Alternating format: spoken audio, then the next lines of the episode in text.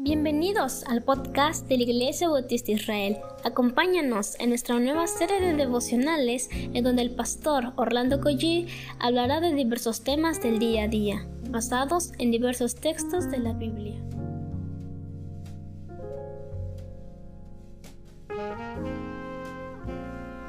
Muy buenos días queridos hermanos, damos muchísimas gracias a Dios por la bendición de poder, poder abrir nuestros ojos, poder respirar. Y bueno, ¿qué les parece si como de costumbre vamos a Dios en oración? Padre, gracias Señor porque el hecho de llegar a la mitad de la semana, Señor, pues es solamente muestra de tu gracia, de tu misericordia. Por favor, bendice a mis hermanos que están en el trabajo, que están saliendo para llegar hasta allá, que están luchando, que están tocando puertas. Te pido, Señor, que tú abras las puertas, Señor. Ten misericordia de las hermanas también que trabajan, por los hijos que están estudiando o ya están de vacaciones. Pedimos tu misericordia en este día increíble, Padre. Dirige cada paso que damos. En el nombre de Jesús. Amén. Mire, estamos entrando al capítulo 11 de Nehemías. Soy el pastor Orlando Collí de la Iglesia de Dios Fuerte y de la Iglesia de Israel. Y estamos en el versículo, vamos a entrar al versículo 1 del capítulo 11. Dice la palabra del Señor. Habitaron los jefes del pueblo en Jerusalén, más el resto del pueblo. Echaron suertes para traer uno de cada diez para que morase en Jerusalén, ciudad santa, y las otras nueve partes en las otras ciudades. El tema de hoy quizás se pudiera titular buscando la voluntad de Dios. Este, esta práctica de echar suertes es nada más y nada menos en el día de hoy es buscar la voluntad de Dios para mi vida en situaciones de carácter un poco complicadas que no son tan claras en la Biblia. ¿Cómo puedo hacerle? Bueno, hoy en el día de hoy orar, ver lo que me dice Dios, ver los principios bíblicos y en base a ello tengo la responsabilidad de tomar una decisión correcta, ¿de acuerdo? Por eso hay que orar y leer la palabra de acuerdo a la voluntad de Dios. En este caso muy particular, estos hermanos echaron suerte y de esa manera Dios, Dios revelaba su voluntad. De esa manera, de ese modo Dios definía lo que el pueblo de Dios tenía que hacer. Ahora bien, la lección es muy importante, muy, muy práctica. Todo lo que usted haga y lo que yo hago, Debo ponerlo en las manos del Señor. El ejemplo quizás más práctico sería, si voy a cambiar de domicilio, de, de, colonia, de, de estado, incluso de país, tengo que tomar en cuenta verdaderamente en el día de hoy mi iglesia local. Que el cambio de residencia sea en busca de la plena voluntad de Dios.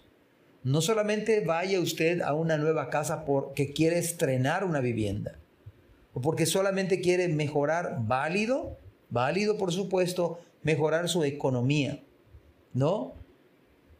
El domicilio en el que vivo debe ser un reflejo de mi servicio al Señor. De tal modo que si usted se va a cambiar de domicilio, debe poner como prioridad su iglesia local. No es tan fácil buscar una iglesia, hay muchas iglesias. Pero una iglesia saludable, una, iglesia de sana doctrina, pues no es tan fácil como parece. En ese sentido, mi, mi domicilio, mi casa debe ser un reflejo de mi servicio al Señor. No debe ser un estorbo, sino una bendición. Para estos hermanos su vivienda no era un asunto de su conveniencia, era un asunto de la voluntad de Dios.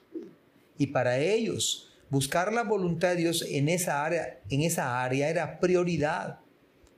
El principio sigue vigente. Buscar la voluntad de Dios en el tema de dónde voy a vivir. Tiene, debe, debe estar conectado a mi iglesia local. Es muy importante que mi domicilio refleje un deseo de servir a Dios y no un impedimento. Sea donde yo viva, sin importar incluso la distancia, debo servir al Señor. Debemos pensar aún en términos del Nuevo Testamento. Es más, su casa puede ser un puente para comenzar una iglesia del Señor. Ejemplo, eh, nuestra congregación Comunidad de Gracia ha funcionado en la casa del pastor. La iglesia Dios Fuerte prácticamente nació en, en una de las casas que mi familia y yo rentamos en Mérida. La voluntad de Dios es que su vivienda también sirva para hospedar a otras personas. Es más, la mentalidad hebrea no es como la nuestra. Ellos no pensaban pasar toda su vida en un domicilio determinado. Su casa era solo un medio para estar cerca de los asuntos del reino. Piensa en su casa que pudiera ser un centro de predicación, una futura iglesia, incubando una nueva iglesia, la casa de usted. Pero vea versículo número 2. Y bendijo el pueblo a todos los varones que voluntariamente se ofrecieron para morar en Jerusalén. Quizás este, esta segunda parte sería interesante titularle una voluntad dispuesta. A veces las personas piensan solo al margen de su propia casa y se olvidan tristemente de servir al Señor. Pero la buena disposición, como es el caso en particular, es de gran bendición. Somos bendecidos cuando hay hermanos que ofrecen su casa, ofrecen sus dones, ofrecen sus talentos para servir a nuestro Dios. Es verdad que estamos en tiempo de pandemia, no es tan fácil en el día de hoy, pero aún así deberíamos pensarlo.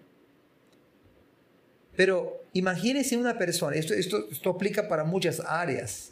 Si una persona se queja o ve como una carga o ve todo lo negativo de la obra, hermanos, es muy difícil que podamos ser de bendición así. ¿Sabe qué veo en este pasaje bíblico? Comienza el versículo, dice, y bendijo el pueblo. O sea, el pueblo bendijo a todos los varones que fueron de bendición. ¿Sabe por qué? Porque voluntariamente se ofrecieron para ir a vivir a Jerusalén. Dicho de otro modo, yo, yo me ofrezco, yo estoy dispuesto a, a, esa ciudad en ruinas, porque no era lo más atractivo, porque alguien pudiera decir, no, pues yo me gustaría vivir en la zona norte de la ciudad, donde hay todas las, las condiciones, donde hay todos los servicios, pero aquí es al revés. Estos hermanos estaban ofreciendo voluntariamente en una ciudad destruida, en un templo que se estaba edificando. O sea, yo voy a vivir a ese lugar donde las condiciones no son las mejores, pero por amor al Señor, por el designio de su voluntad, yo me ofrezco. No hubo queja, no hubo murmullo, no, ah, ah viendo todo lo negativo, no, sino todo lo contrario. Es de gran bendición cuando los hermanos nos ofrecemos. Si se nos pide algo, hagámoslo con alegría, con sinceridad, sobre todo porque todo lo que hagamos debe ser para la misma gloria del Señor. De tal manera que si nos ofrecemos de manera voluntaria, será de enorme bendición. Nuestras vidas para otros y nosotros seremos bendecidos por los hermanos y por el mismo Señor. Qué interesante es este pasaje bíblico que estamos pensando esta mañana. Ojalá que esto cambie la perspectiva de dónde estoy viviendo hoy, cómo puede ser mi casa un lugar donde el reino de Dios se extienda y cómo yo de manera voluntaria estar dispuesto a que el reino de Dios avance. Que Dios les bendiga. Gracias por escuchar este podcast. Te invitamos a compartirlo y a seguirnos en nuestras redes sociales para que no te pierdas el contenido que tenemos preparado para ti. También nos puedes encontrar en nuestra página web www.ibismerida.org y contáctanos al correo ibismerida.gmail.com. Gracias por acompañarnos. Hasta la próxima.